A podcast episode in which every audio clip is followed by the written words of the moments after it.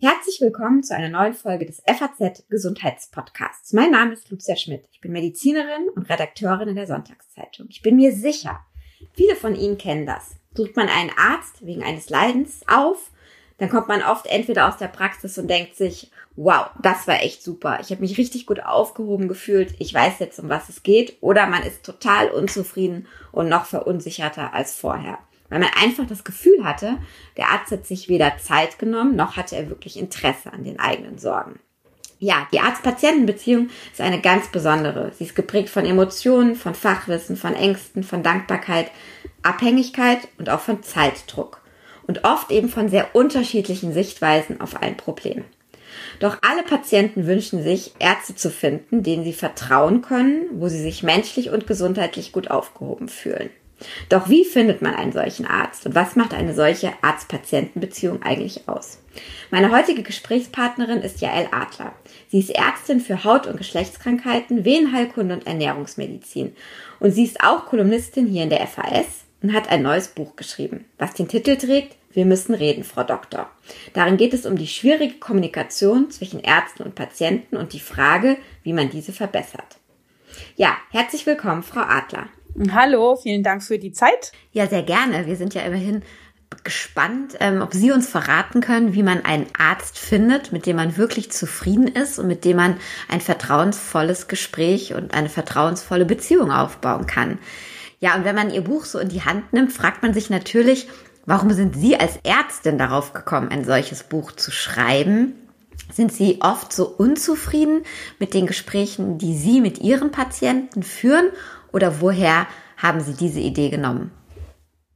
Also ich beobachte diese äh, interessante und auch sehr intime Beziehung ja seit Jahren oder Jahrzehnten eigentlich und frage mich immer, wann gelingt eigentlich so eine Arzt-Patienten-Beziehung wirklich gut? Ich habe ein gutes Gefühl, mein Patient hat ein gutes Gefühl und wann scheitert diese Beziehung? Und habe festgestellt, dass die Beziehung eigentlich einer Liebesbeziehung ähnelt, also einer sehr intimen menschlichen Beziehung, ohne natürlich den libidinösen Anteil. Äh, und diese Beziehung steckt, äh, wie ich auch dann bei meinen Recherchen gesehen habe, ganz schön in der Krise. Und äh, es ist Zeit für eine Paartherapie und ähm, da habe ich diese Rolle so ein bisschen eingenommen. Denn die Vorwürfe, die die Patienten so äh, an ihre Ärzte richten, die sind tatsächlich, wie Sie es gerade sagten, du verstehst mich nicht, du fühlst nicht mit mir, nie hast du Zeit für mich, du nervst nur noch, ich vertraue dir nicht mehr und irgendwann kommt dann, ich will die Trennung.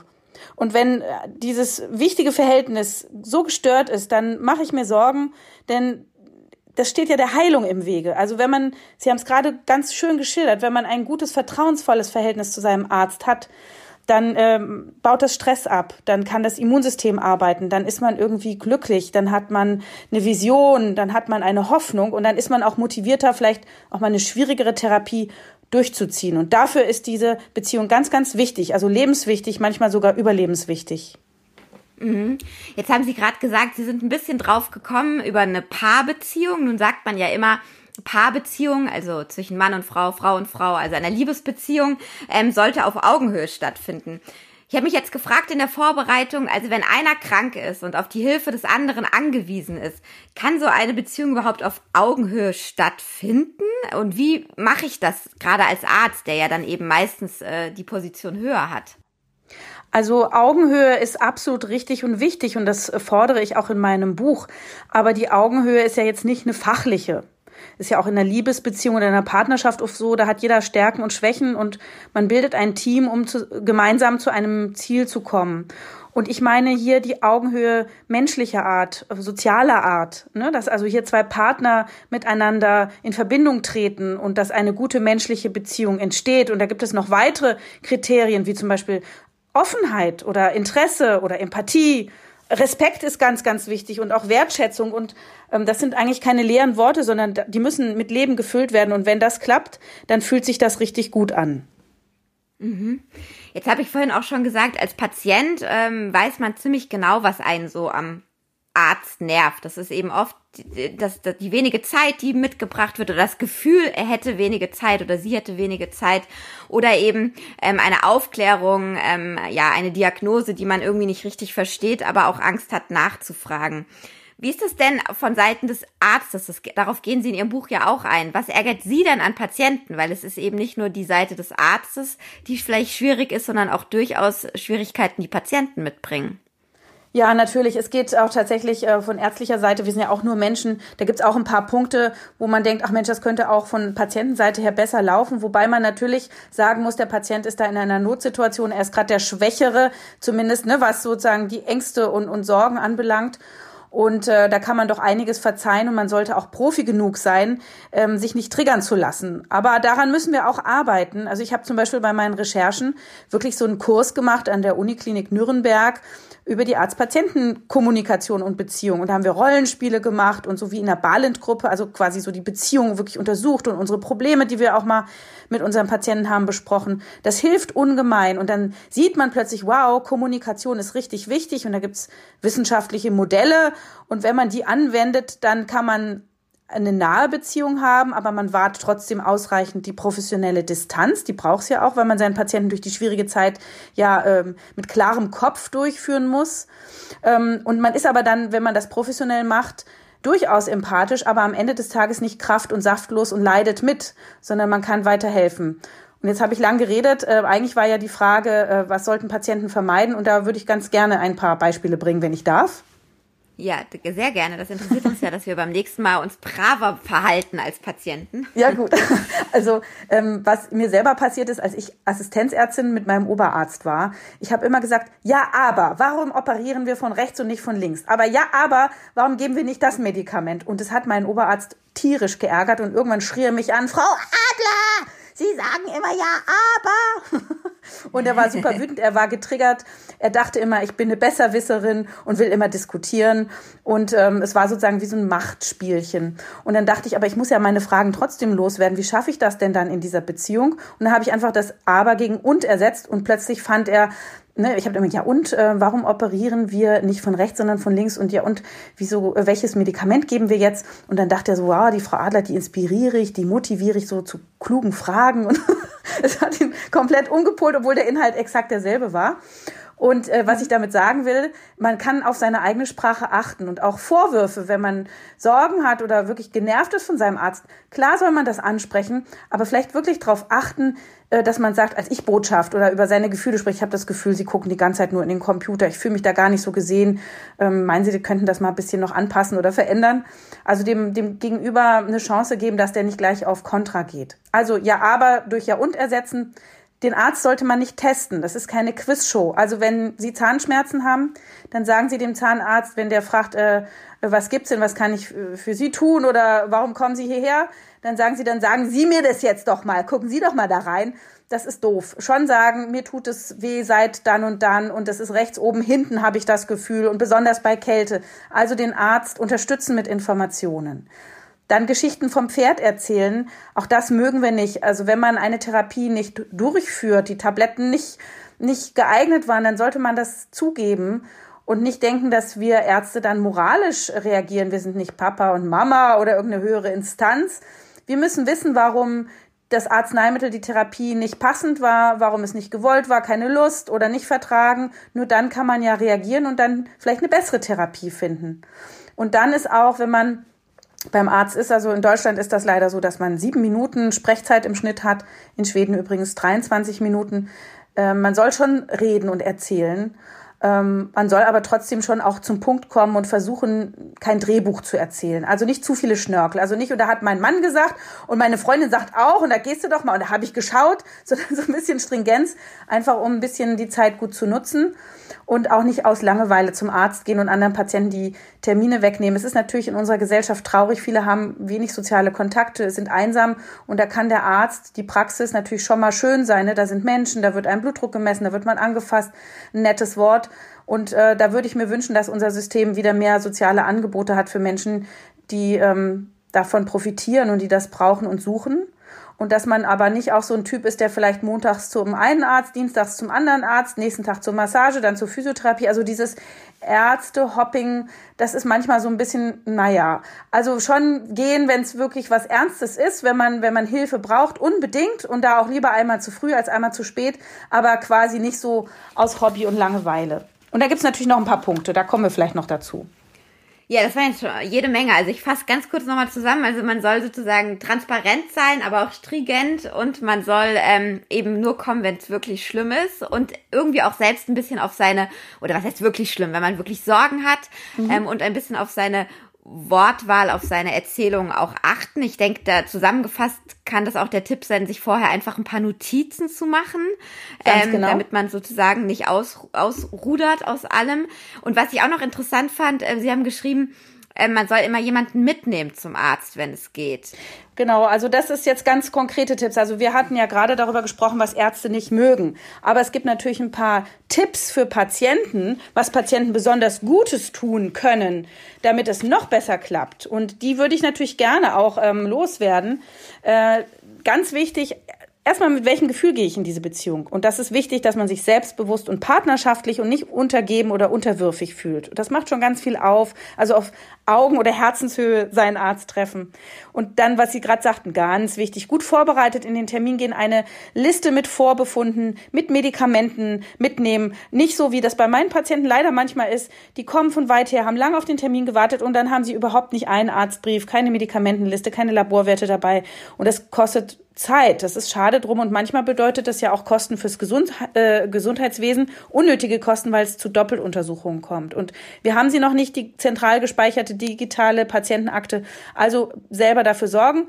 Ganz wichtig, eine Liste schreiben mit den Punkten, die man besprechen will. Und ganz am Anfang auch sagen, hier, Frau Doktor, ich habe heute fünf Themen mitgebracht. Es wäre toll, wenn wir die schaffen könnten. Und dann die auch erzählen und dann kann der Arzt die ein bisschen sortieren und gruppieren und gucken, ob er das alles schafft und es eben am Anfang ankündigen und nicht erst nach der, na, am Ende des Termins. Aber ich habe hier noch eine ganze Liste. Das ist dann schwierig für das Timing.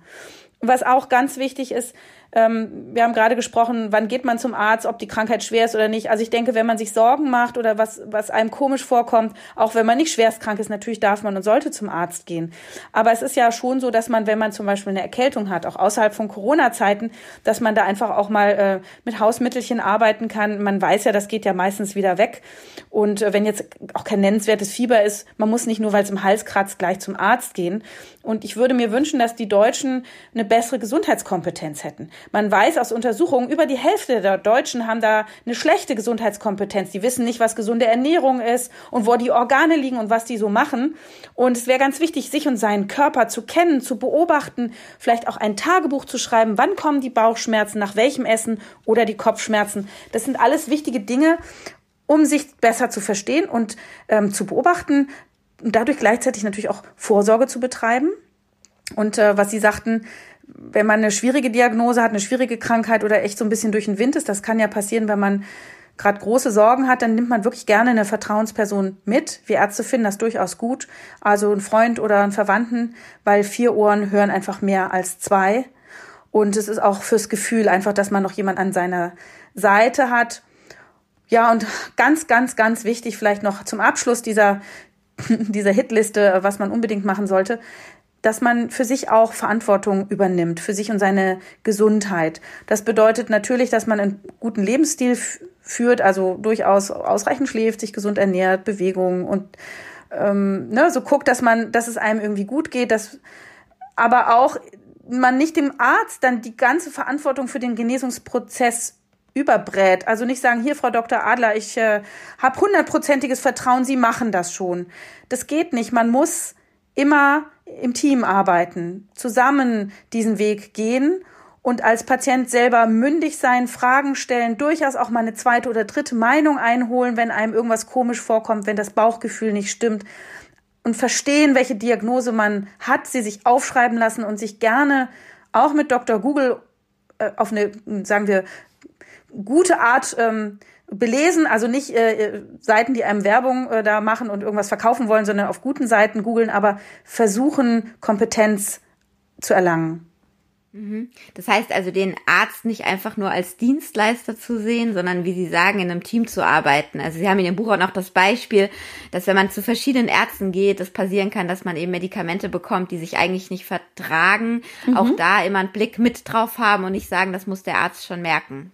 Absolut, denn es passieren auch Fehler und ich erzähle ja im Buch auch äh, furchtbare Fehler. Also es sind ja nicht immer nur Bösartigkeiten, sondern Fehler, die passieren und es ist immer gut. Also Vertrauen ist gut, aber Kontrolle ist besser und es ist nichts äh, toller als ein Patient, der mitdenkt. Ich hatte heute eine Patientin, die habe ich behandelt, äh, ganz viele Stellen im Gesicht und dann wollte ich mich schon verabschieden und dann sagte sie, wir wollten doch noch am Finger. Und ich so, oh Gott, ja, natürlich, habe ich ganz vergessen. Und da war ich ihr natürlich dankbar. Und so muss das gehen. Es ist ein Team, keiner ist perfekt und beide müssen ja am selben Strang ziehen. Mhm.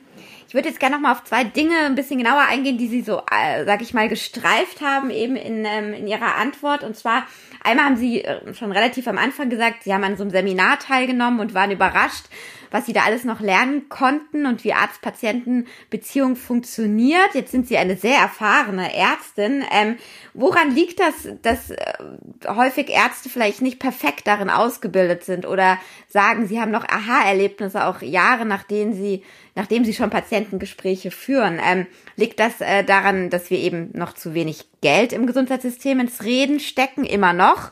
Oder liegt es tatsächlich an der ärztlichen Ausbildung an den Universitäten?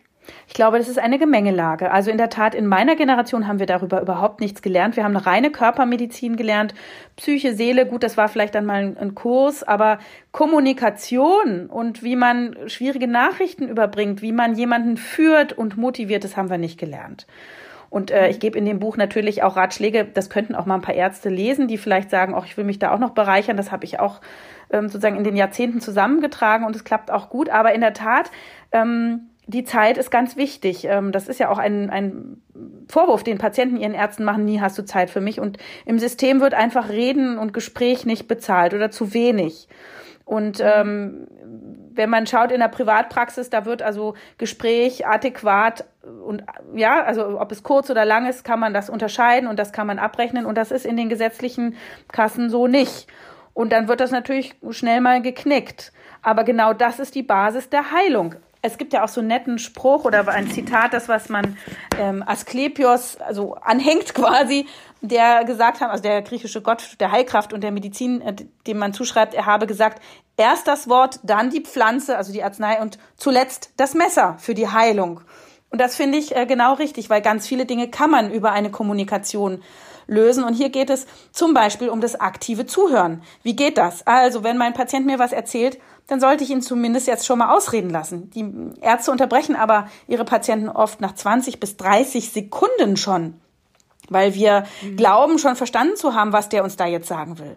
Wenn man Patienten reden ließe, dann würden sie oft nur 90 Sekunden reden, was auch nicht die Welt ist, aber dann würde der Patient schon merken, ah, ich durfte ausreden, ich wurde gehört, das ist eine Wertschätzung und eine, eine Sache des Respektes. Und dann kann man den Patienten als Arzt auch beobachten, wie schaut er, wie bewegt er sich, wie verfärbt sich die Haut, ist er nervös, wie kann er sprechen, wie wird er die Informationen vielleicht auch aufnehmen, die wir ähm, dann austauschen. Und dann kann man beim aktiven Zuhören auch mal nochmal Rückfragen stellen, so, habe ich richtig verstanden? Also abends immer um 22 Uhr kriegen Sie diesen Schweißausbruch? Ah, okay. Oder einfach auch mal zustimmend brummen. Ja, mhm, aha, aha, mm, so. Man kann auch ganz viel über Körpersprache und Mimik machen. Das habe ich auch im Buch beschrieben. Ähm, ich war mal als ganz junge Ärztin bei dem Kantomimen Sami Molcho. Und äh, der hat mich total inspiriert, weil der ganz viel am Händedruck abliest oder an der Körperhaltung, an der Handhaltung, welche Fingerposition.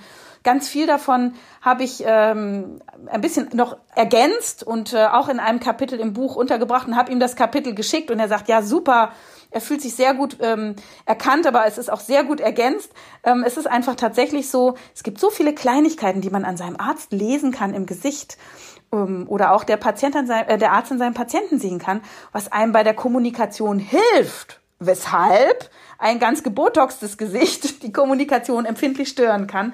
Denn plötzlich kann man sich nicht mehr gegenseitig spiegeln und auch nicht mehr mit der Mimik zeigen, welche Emotionen da gerade ablaufen. Mhm. Aber das heißt im Prinzip eine Aufgabe der Gesellschaft oder der Patienten könnte auch sein, eben sich nicht nur gut vorzubereiten auf so ein Arzt-Patientengespräch, sondern auch äh, durchaus an die Politik die Forderung zu stellen, dass eben doch Kommunikation, äh, Gespräch, Fürsorge besser bezahlt wird. Ja, genau. Ich ganz richtig. Es ist natürlich, äh, man weiß nicht, ob das in, zu unserer Lebzeiten noch passieren wird. Es sind sehr, sehr viele Leute, die Einfluss nehmen ähm, auf das Gesundheitswesen. Also ich glaube, es reicht fast gar nicht der Politik, das zu sagen. Ich glaube, die Politik weiß das auch. Aber so ein System zu ändern, das seit Jahrzehnten so verkorkst ist, es ist ja nicht schlecht, ja. Ich will jetzt nicht alles schlecht machen, mhm. aber in dem Punkt ist es nicht gut. Ähm, das ist schon eine Aufgabe. Ähm, mhm. Es ist aber auch eine Sache der Übung. Also ich würde mir wünschen, dass Ärzte einmal im Jahr meinetwegen nicht nur Fortbildung zu ähm, Arzneimitteln oder was hätten, sondern wirklich auch zu, zu, zu Körpersprache, zu Mimik, zum Reden, sich Sachen einfach bewusst machen. Und das muss man üben. Und wenn man sich Zeit nimmt, also manchmal ist das für mich wirklich, ähm, wenn ich so diese Gespräche habe, so also ein ganz tolles, erfüllendes Gefühl, wenn ich das Gefühl habe, ich habe den Patienten, der vielleicht am Anfang sehr ängstlich war, abholen können und konnte ihn öffnen und konnte ihm Mut machen. Ich finde das ganz wichtig. Wir dürfen auch zum Beispiel mal Humor walten lassen. In der Hautarztpraxis haben die Leute ja ganz oft so Schamgefühle, weil sie sich nackig ausziehen müssen für die Hautkrebsvorsorge. Und dann sage ich dann immer so, keine Diagnose durch die Hose. Und dann müssen die lachen ähm, und, und denken, ja, die Frau Adler sagt das wahrscheinlich bei jedem Patienten, diesen Karlauer. Und ich bin offensichtlich nicht allein mit meinem Schamgefühl. Oder auch mal jemand loben. Also ich sage immer sehr gern, Mensch, krass, ich merke, Sie machen Sport, Ihre Waden sind knackig oder Sie, Sie haben abgenommen oder beeindruckend, wie Sie diese Therapie äh, durchgezogen haben oder irgendwas. Es gibt ja zu jedem irgendwas Anerkennendes zu sagen und ich finde, das schafft irgendwie Vertrauen. Und ganz unabhängig mhm. davon, ich meine, es fängt bei Banalitäten an. Wie oft erleben wir, dass wir in der Notaufnahme oder wo auch immer sind und, und das Personal, die Mitarbeiter stellen sich nicht vor. Also schon sich vorstellen, den Patienten mit dem Namen ansprechen. Der Name hat Magie. Äh, wenn man miteinander redet, vielleicht keinen riesen Tisch als Barriere. Nicht in den PC gucken und da reintippen, sondern den Patienten angucken. Und dann muss vielleicht hinterher diktiert werden, notiert werden oder eine Dokumentationsassistenz da sitzen. Als Arzt müssen wir äh, das Gespräch auch ein bisschen strukturieren. Wir müssen unseren Patienten sagen, wir, ich höre Ihnen nun zu und haben Sie weitere Fragen, wir fassen mal zusammen. Also irgendwie das, oder wir haben jetzt zehn Minuten Zeit oder was auch immer, dass der Patient so ein bisschen geleitet ist. Und mhm. ähm, auch wir können unseren Patienten was aufschreiben, ein paar Stichpunkte, den Namen der Diagnose und dann auch in Denkgeschwindigkeit Dinge aufzeichnen. Also wie geht die Operation, wie gehe ich da vor und was passiert mit der Haut, wenn ich jetzt hier mit äh, der Betäubungsspritze komme und das einfach mal zeichnen. Ähm, auch dann wird das besser verstanden und behalten. Und ganz wichtig, wenn man einen Befund mitteilen muss, dann nicht den Menschen auf die Folter spannen, den Patienten. Das Gespräch ganz ohne Umschweife beginnen, rasch zum Punkt kommen. Also zum Beispiel sagen, ich habe gute Nachrichten, die Gewebeprobe ist da, es ist gutartig. Oder eben, wenn es nicht so ist, dann auch gleich sagen, ich muss Ihnen jetzt leider einen schwierigen Befund mitteilen. Weil wenn man sich erstmal Ewigkeiten da in irgendwelchen anderen Details verliert, was ganz oft der Fall ist, das ist eine wirklich Folter für den Patienten und ganz grausam und er kann eh nicht folgen. Und auch in schwierigen Situationen immer wichtig, man muss Hoffnung noch geben, man muss positive Worte finden. Auch in schwierigen Lagen gibt es eine Perspektive. Und das ist übrigens auch was, was ich jetzt so ein bisschen in der Corona-Wissenschaftskommunikation vermisst habe. Es ging viel um Statistiken, um Zahlen, um Risiken, aber es ging irgendwie wenig darum, was kann man eigentlich noch selber machen? Wie kann ich mich selber schützen, abgesehen von den Regeln? Aber was kann ich fürs mhm. Immunsystem tun? Ernährung, Vitamin D, ähm, rausgehen an die frische Luft. Ähm, wie kann man, wie, kann es weitergehen? Welche Hoffnung habe ich? Welche Perspektive?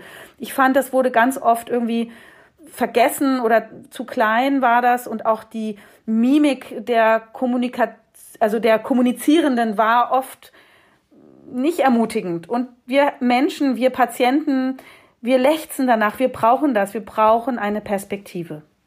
Das heißt, die Hoffnung, die vielleicht damit verbunden sein könnte, dass eben durch die Corona-Krise, aber schon auch die Arbeit der Ärzte, der Patienten, eben auch die Defizite unseres Gesundheitssystems irgendwie sehr offen zum Tragen gekommen sind oder sichtbar geworden sind, ähm, da setzen sie nicht so viel Hoffnung rein, dass das auch das gegenseitige Verständnis irgendwie verbessern könnte von Arzt und Patient. Also die Hoffnung habe ich schon. Ich sehe auch, dass daran gearbeitet wird. Ich weiß aber auch, es ist ein Land mit vielen, oder ist auch gut so, also mit vielen ähm, Menschen, die äh, ihre Bedürfnisse äußern können, dürfen, sollen und Institutionen ähm, von Versicherungen über Patienten-Selbsthilfegruppen, über Pharma, über Politik. Also es gibt ja ganz viele, viele Mitspieler. Und äh, das ist ganz schwierig. Also manchmal hat man den Eindruck, es wird die Tischdecke von einem zum anderen Ende gezogen, aber sie ist irgendwo immer zu kurz. Ähm, aber nochmal, es bringt jetzt nichts, ähm, den Kopf hängen zu lassen, sondern ich will ja mit meinem Buch Menschen stärken äh, auf beiden Seiten, dass sie jetzt schon das Beste aus der Situation machen können und wie sie jetzt schon für sich und ihre Gesundheit kämpfen können und mit gutem Gefühl hier durchgehen. Mhm.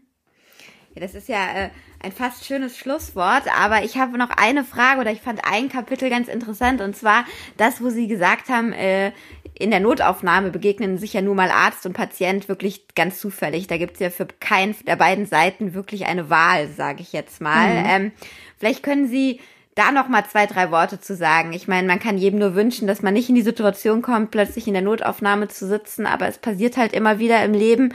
Und wie kann ich mich in so einer wirklichen Stresssituation, auf die ich mich eben nicht vorbereiten kann als Patient, wie kann ich doch da dafür sorgen, dass ich da gut durchkomme und mich danach irgendwie gut betreut gefühlt habe?